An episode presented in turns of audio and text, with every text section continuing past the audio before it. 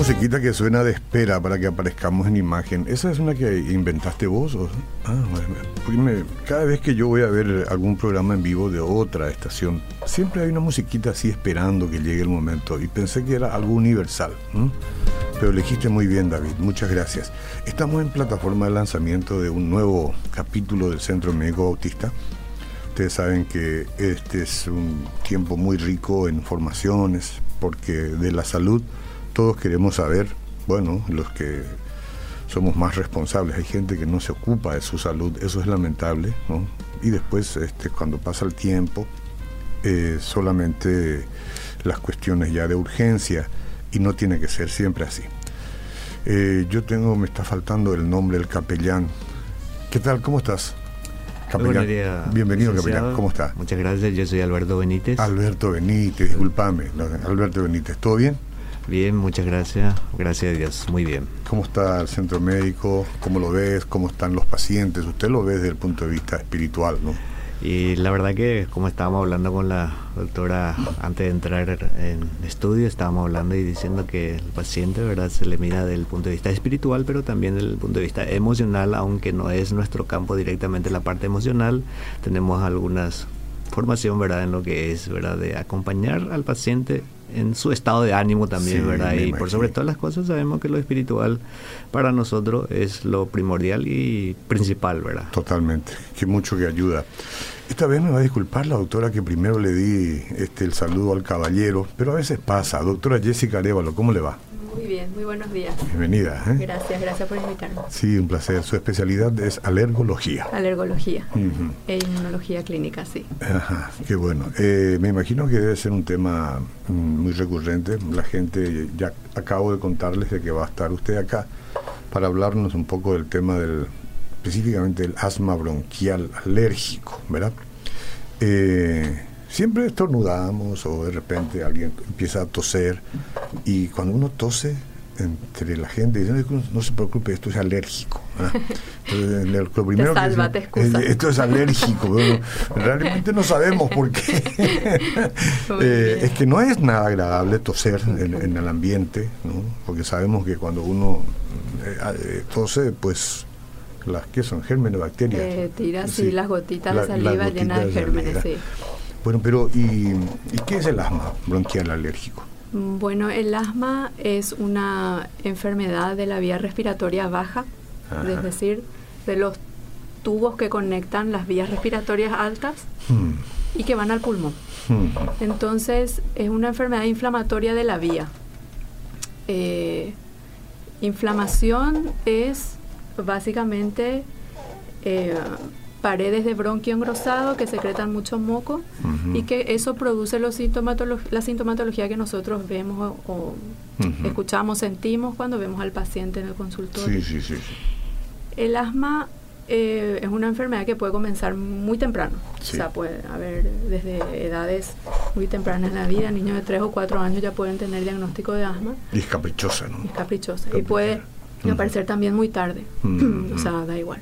Sí, sí, yo una vez ya le dije acá a colegas de tuyos, cuando vivía el doctor Benedicto Ortellado, del Centro Médico Bautista también, ¿eh? ustedes no lo conocerán porque son de la nueva generación.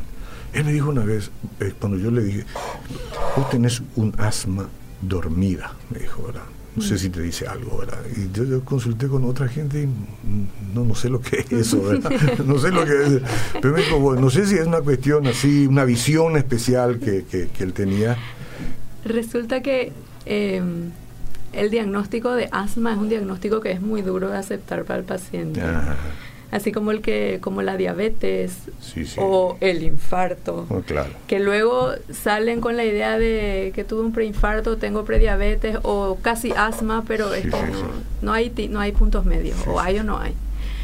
Entonces sí que hay em, una entidad en los niños muy pequeñitos que se llama eh, sibilantes recurrentes que es más o menos un no siempre es un predecesor, pero bueno, es, es un punto medio antes, pero se habla solo en niños pequeñitos menores de tres años. Luego, en cualquier etapa de la vida, cualquier episodio eh, de hiperreactividad bronquial persistente en el tiempo, con crisis de tos, con sensación de falta de aire, presión torácica, el famoso chillido de pecho. Sí, sí, sí. Eso es en conjunto un, síndrome que, justifica, que justifica que le llamemos asma al proceso. Ah. el asma puede ser inducido por infecciones, eso está claro. Uno puede tener un asma porque te entró el virus incitial respiratorio, te entró la influenza o lo que fuera, ¿verdad? Y, puede ser un, un proceso incluso que te puede durar hasta unos tres meses de una hiperreactividad bronquial eh, secundaria al proceso infeccioso. Pero aún así, en ese contexto, eh, se, se, le considera asma eh, en, la, jerga médica, digamos. Luego el paciente le cuesta un montón decir, ah, mire, tengo asma inducido por virus. No, no va a escuchar gente que vaya por ahí diciendo eso, pero... Pero el asma puede ser un episodio nomás o es una condición. El asma es una condición. Sobre todo el asma bronquial alérgico es una condición persistente y continua. Yo no tengo problema, para mí en absoluto, pero si sopla viento sur y mm. yo camino, camino porque tengo que caminar, entonces y, aspiro el viento fresco, entonces como que siento un chillido, ¿no? Pero eso es todo, yo no siento otra cosa. Pero eso entra en la categoría de asma, y por eso por el frío. Por eso es que me dijo entonces tener un arma que se despierta cuando caminas hacia el sur. Sí, sí, sí, Pero bien, ¿no? Lo que sí, lo que sí es importante que la gente también, bueno, sobre todo en los niños y en los adultos jóvenes que comienzan con el proceso de, de inflamación bronquial es eh, tener una, bueno, primero un buen contacto con el pediatra y, uh, el pediatra generalmente es el que nos deriva a los pacientes, ¿verdad? Porque el asma alérgico es, una, es un problema que aparece por un problema de la inmunidad. El sistema inmune, como yo le explico a mis pacientes, ¿verdad? El sistema inmune es un conjunto de células, proteínas y órganos pequeñitos que aíslan eh, células de defensa dentro del cuerpo que están integrados entre sí y que lo que hacen es defendernos del ambiente. esa, es la, esa, es la, función del sistema inmunológico. Pero resulta que el, el alérgico tiene un, un pequeño desequilibrio y que hace que, el, que las cosas que inhala del ambiente, sea ácaro, sea pelo de animales, sea pólenes, sea hongos, en vez de que le entren por la nariz y que eso salga y que no pase nada porque el cuerpo está todo controlado en su sitio, la inmunidad se despierta. Es como que hay un rechazo, básicamente ese es el concepto, hay un rechazo de la inmunidad frente a lo que inhala el ambiente. Entonces, no es una no es una defensa normal del organismo ante un virus, sino que es una respuesta exagerada. Entonces, cuando el médico sospecha de que su paciente está teniendo una respuesta exagerada, que no es un resfriado, ¿sabes? Entonces ahí es cuando uno tiene que ir al alergista y nosotros tenemos ciertas herramientas como para poder ver si hay o no un problema en la inmunidad del paciente que justifique tomar otras medidas. Estamos hablando de que existen niveles y niveles ¿no? en materia de gravedad, de asma, ¿verdad? Porque eh, de pronto, ¿quién está, ¿quién está inmune a una alergia, ¿no?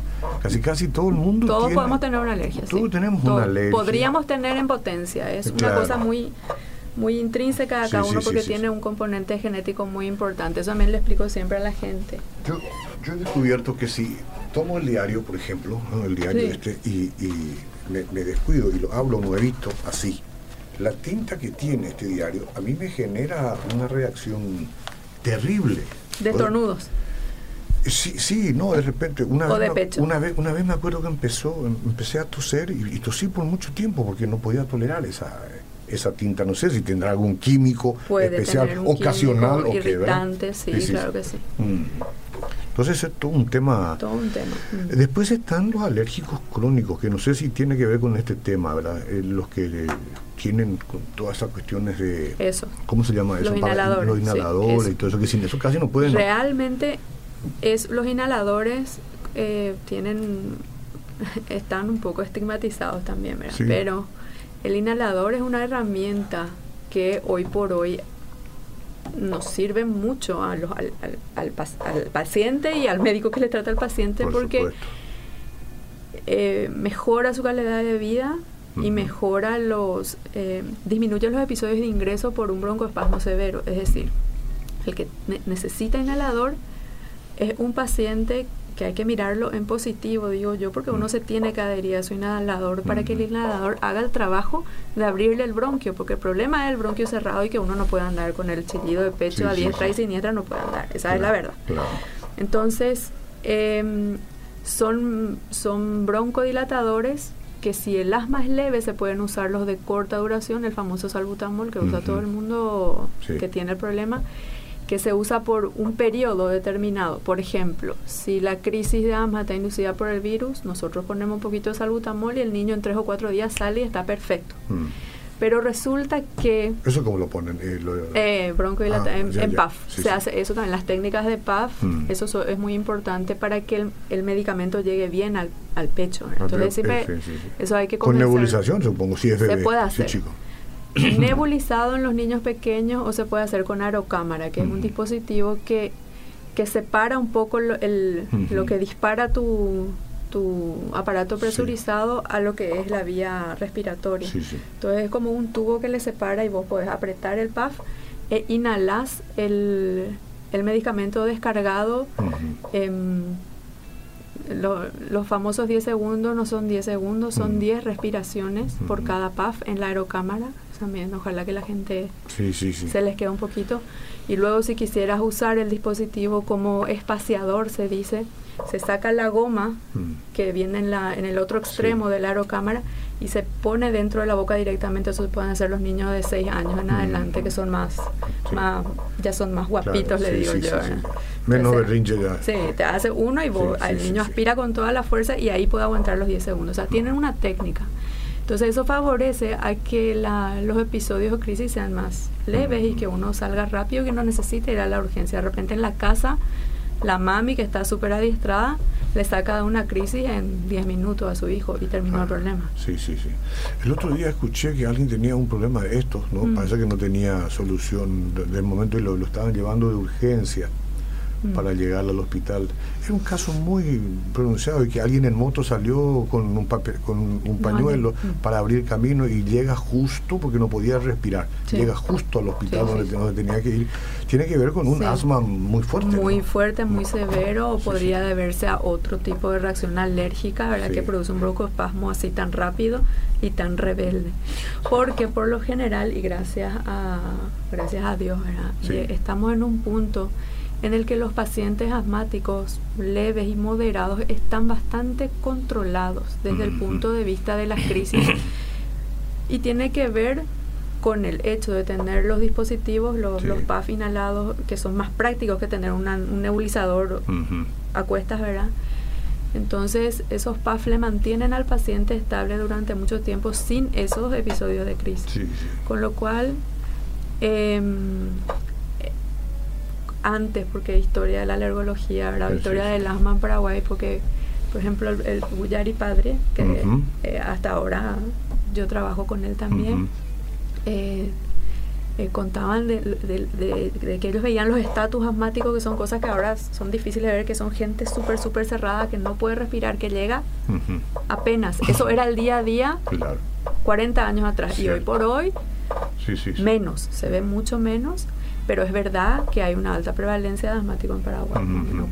40% por ahí estamos. Yo sé lo terrible que es ese caso que estás mencionando, yo tenía un familiar cercano hace 40 años atrás que era una cosa impresionante.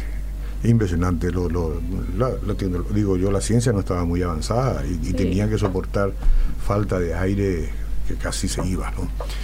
Y usted como como capellán lleva oxígeno espiritual y emocional a los pacientes que no siempre tienen asma, ¿no? Pero que siempre necesitan un oxígeno espiritual. De hecho, realmente cuando eh, estamos hablando del hospital, hospital Bautista, estamos hablando ¿verdad? de la salud integral y una de las cualidades ¿verdad? de y calidad también, digamos así, dentro del hospital es la asistencia. Eh, que se le hace en la parte de capellanía y la capellanía está, ¿verdad?, para los pacientes familiares y también para la comunidad, ¿verdad? Donde ellos puedan recurrir. Eh, tenemos capellanes 24 horas que están al servicio, como le dije, ¿verdad? De lo que es la comunidad eh, y todo lo que quieran eh, acudir a ese lugar. Sí, no, no, te, no te puedo imaginar lo que significa un oxígeno espiritual en el momento en que las penas se han acumulado por tantas cosas que yo ya pasé por esa experiencia. Si no fuera por gente como vos que de repente llegan a la cabecera, ¿no? donde vos tenés un familiar en situación tan difícil y la palabra de, aliento, de ánimo, de seguridad, de fortaleza y de consuelo que, muchas veces el médico no está, a veces sí, pero otras veces no está en condición de hacerlo, ¿no? Y generalmente en urgencia tuvimos experiencia hace poco, ¿verdad?, de ese índole, mm. donde la paciente llegó con una crisis muy severa, casi similar a una alergia, pero ella se sentía irse, mm. ella se sentía irse, que ya no podía más y eh, fueron momentos ¿verdad? muy críticos donde eh, después de reaccionar, después de, salir de alta, ella agradeció mucho y entendió que lo más importante para ella en ese momento era depender totalmente del Señor. ¿verdad? Sí, sí, sí. Entonces realmente es algo muy importante. Me imagino, eso hay que vivirlo. Tener un aparatito de sautamol o de, esos inhaladores eh, en la cartera puede salvar la vida de otra gente de repente. Puede salvar. Eh, digo nomás yo porque este, hay gente que se descuida, ¿verdad? Y de repente alguien tiene acá y vos esta. Sí, tal cual. ¿Puedo hacerte unas preguntitas? Sí, claro, claro. Hola, ¿qué tal? Quería hacer una pregunta a la doctora. Mi hijo, cinco años, todo el tiempo está con que estornuda, así como una gripe casi todo el día. El cambio de clima, ambiente, empieza a estornudar y está congestionado. ¿Qué podría hacer? ¿Es alergia? Pregunta. Podría ser alergia, la verdad. En el contexto de nuestro, de nuestro, de nuestro ambiente, los niños que están un tiempo largo con la chorrera de nariz y la hiperrespuesta con los cambios de clima, casi con seguridad que tienen alergia.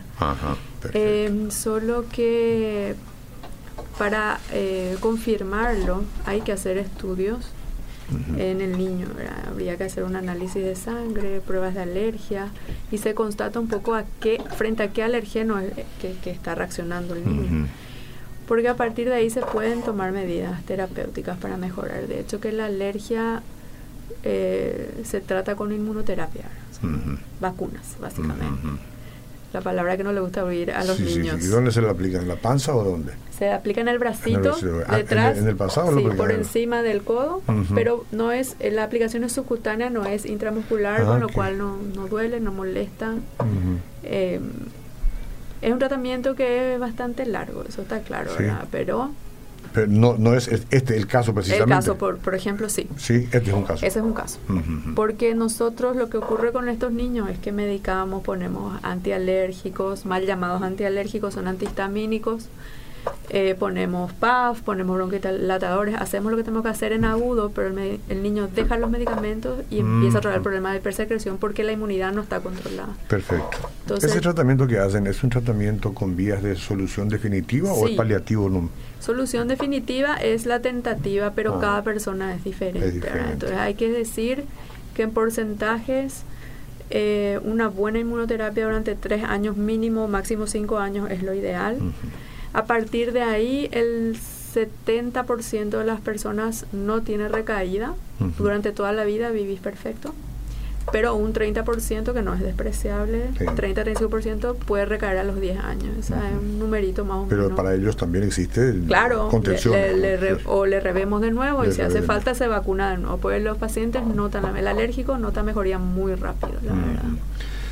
Eh, si hay algún medicamento que se pueda administrar al paciente que le pueda ayudar a respirar bien en el momento cuando está ya a punto de no poder respirar, por favor. En el momento en agudo, siempre eh, teniendo el diagnóstico de asma, No estamos hablando de otras enfermedades alérgicas que pudieran desencadenar un ahogo en un niño, porque eso es peligroso. Entonces, eh, sería lo ideal el salbutamol, si el niño es capaz de aspirar, en la aerocámara dos PAF se puede repetir cada 10 minutos y hasta 4 PAF, es lo ideal. Mm. Si en 4 PAF, una repetición de 4 por 2 son 8 ya prácticamente. El, el, disparo? El disparo. El disparo. Dos disparos cada 10 minutos. Si el niño no, responde para el tercero, eh, te estás preparando tus cosas, te estás yendo a la urgencia, porque eso no va para ningún lado. Lo normal es que en dos PAF 10 minutos, dos PAF, el niño pare de toser o pare la crisis. Eso es lo más importante en un asma. Por otro lado, si fuera un broncoespasmo por alergia alimentaria, por ejemplo, eso sería de rescate y lo primero que hay que hacer es adrenalina, los autoinyectores de adrenalina. Que eso eh, estamos peleando la disponibilidad aquí en Paraguay. ¿Dónde debe correr la gente? ¿A la farmacia más próxima o al médico? A la urgencia más A la urgencia más próxima. A la Lo urgencia. importante esta no a la pregunta farmacia, porque... a sí, la sí, urgencia. Sí, ¿verdad? A la urgencia. Por eso siempre tener... eh, Con eh, toda la claro. urgencia y cuando yo llego bien clarito, eh, mi hijo se ahoga, es asmático y el que le mira es adentro, ese es un rojo prácticamente. Perfecto, perfecto. Entonces para evitar... Código rojo, sí. eh, digamos, para no perder tiempo. No perder tiempo, sí, sí, sí. Bueno, si alguien le dice, vaya primero a pagar No, allá, no, no, momento, momento, momento. Primero atienda esto. Atienda y Hay después pago hay y luego casos. hago. En un periodo de cuatro años, mi hija de nueve años tuvo dos veces neumonía. Sufre de chillido de pecho dos a tres veces al año. Y yo, la verdad, eh, no quiero que ella sea adicta a los broncorespiradores. Y aunque utilizamos esos métodos, yo preferiría un tratamiento que sane y no uno que calme temporal. Muy pocos pediatras asesoran debidamente y siempre dan tratamiento ambulatorio y no solución. Yo creo que Dios la va a sanar y ella no será así de por vida. Está bien la fe. eh, Está muy bien la está fe, bien la desde fe. Por otro lado, eh, creo que eh, usted tiene siempre la, eh, digamos el deseo de sanarla, ¿no? Siempre Sí. cuando las condiciones estén dadas. Sí, ¿no? Sí. sí, el deseo siempre está y es importante que la, la niña, a ver, todos tenemos derecho de tener una neumonía en la vida, pero dos en un año ya es un poco, Sí, sí. se sale un poco de la regla. Ujú.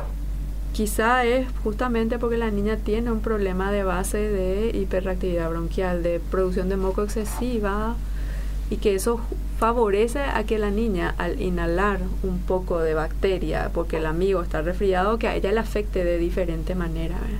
Entonces sí conviene, como digo, Eh, repetir y tengo, que, estudiar. tengo que, en honor a la verdad, no es que haya tenido dos neumonías en un Ah. año, no, tuvo dos veces Ah, ya, ya, en, el, en proceso, sí, sí, sí, Sí, sí, sí. tuvo dos.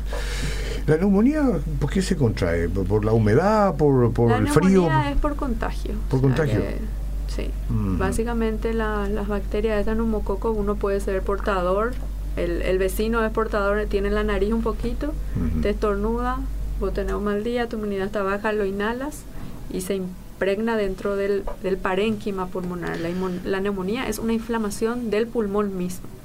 Y la bronquitis es el moco dentro del bronquio y no todavía dentro del pulmón.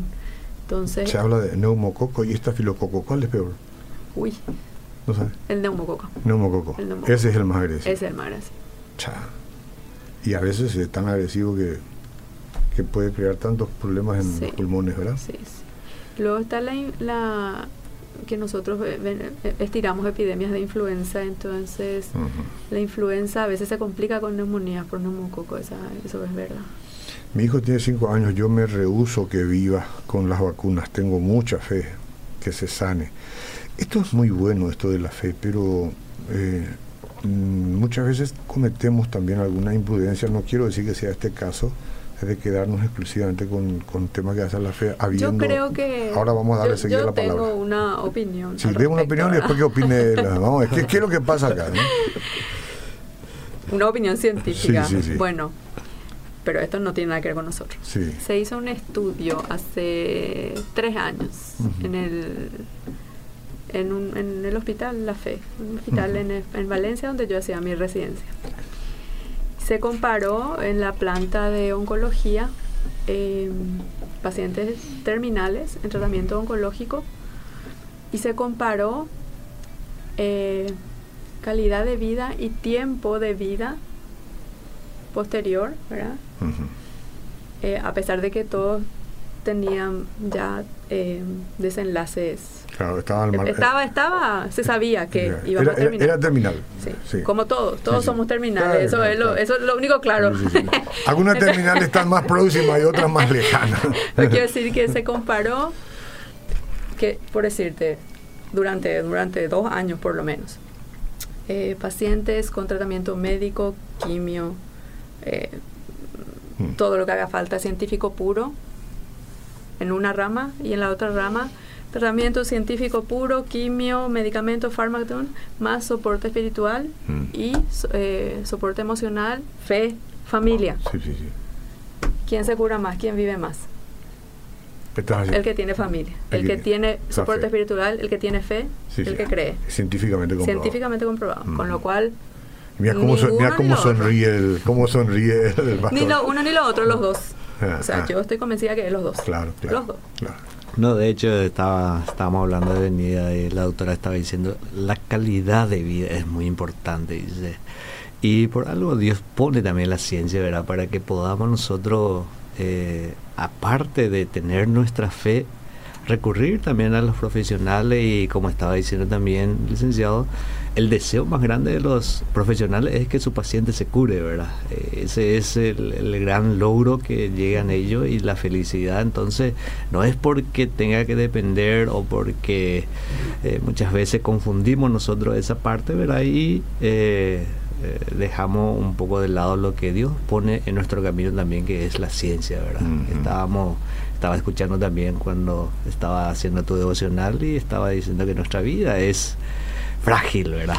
Eh, y esa, es la realidad. Y Dios pone, ¿verdad?, para que podamos tener esa calidad de vida a nuestros semejantes, ¿verdad?, con algunas con algún don especial para que pueda ayudarnos a que podamos tener esa calidad de vida. Totalmente, pastor. Buenos días. Mi niño tiene nueve meses.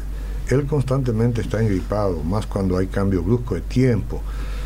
Y si está en contacto con el ventilador, sí o sí se tranca. Bueno, ya está, yo cualquiera se tranca con un ventilador si va muy directo. Todo desde los dos meses. Le recetaron que use sabutamol. Eh, eso es síntoma. ¿Puede conducir al asma? Pregunta. Puede conducir que el hecho de que el niño haya empezado tan pronto con los problemas respiratorios es un factor de riesgo para desarrollar asma en la edad adulta, pero si bien es cierto, no hay, no hay nada objetivo, excepto hablar un poco con la señora, porque en los niños pequeños siempre tenemos en cuenta un poco el entorno del niño, porque si es un niño eh, que, vive en una habitación pequeñita, es húmeda, donde no, se airea bien, eh, las paredes con tela, esto acumula mucho polvo, mucho ácaro, mucho hongo. Sí, sí. Eh, padres fumadores al, alrededor, familiares que fumen. Em, es importante también los hábitos alimenticios del niño, o sea, son muchos factores que tenemos que ver para ver por qué ese niño pequeñito está con problemas respiratorios ya desde los nueve meses. Nuestro ambiente y los, las oscilaciones en cambio de clima y en humedad no nos ayuda para nada acá. somos el típico país de, de mocosos por, por, culpa de los cambios de clima. Totalmente que justifique o no una enfermedad inmunológica es diferente, ¿verdad? Pero eh, en líneas generales, padres alérgicos, hijos alérgicos, es una herencia prácticamente directa. Y si, tú, si los padres no son alérgicos, a lo mejor no, a lo mejor hay otra cosa ahí que está jugando un papel irritante dentro de la vida del niño. Pero es muy importante que desde temprano se acuda para conocer... Eh, para conocer eh, las recomendaciones médicas, ¿verdad? Mm. Porque a veces uno dice, bueno, va a pasar, es chiquito, cuando, cuando crezca va a ser menos, pero eh, es importante que vaya a una opinión, ¿no? A tener una opinión con, con usted, por ejemplo. Sí, sí, sin problema. Sin problema. Bueno, tengo 50 años, soy una señora que por la mañana cuando me levanto me chorrea la nariz. ¿Eso es alérgico y es algo que consultar o no? Sí, señora. Es, posiblemente es alérgico. Sí, sí. Puede consultar, se le puede vacunar. La vacuna se jubila a los 75 años, le digo yo a la gente.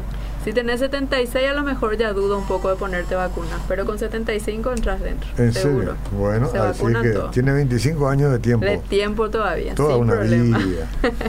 Tengo 13 años y cuando entro en crisis, eh, ¿qué puedo tomar? Mi cara se coloca, se, ubica rojo o roja, y no puedo más respirar. Desde los cuatro años ya tenía asma. Mi abuelo fue asmático y lo llevó a la muerte, pero él era fumador. Bueno, ese, es diferente. Es muy, diferente. Un asma diferente. Sí, sí. En ese, con 13 años, casi seguro que eh, esto comenzó de pequeño y está estirando y está progresando. La enfermedad progresa, eh, sobre todo. Rinitis al comienzo es el primer eh, factor predisponente, tener las chorreras de nariz como la señora. Pero está claro que uno puede vivir con la rinitis toda la vida y si no te saca calidad de vida, si no te molesta, tenés tu pañuelito ahí, vos vivís. Pero esa rinitis es una inflamación dentro de lo que es la vía, ¿verdad? Esto hoy por hoy se considera toda una misma vía respiratoria, no hay un corte entre lo que es arriba y abajo, digamos. Entonces, niño, niño rinítico o mm. adulto rinítico de varios años, al cabo del tiempo termina desarrollando crisis bronquial o asma. Esa es la característica del alérgico, con lo cual igual es alérgico el niño.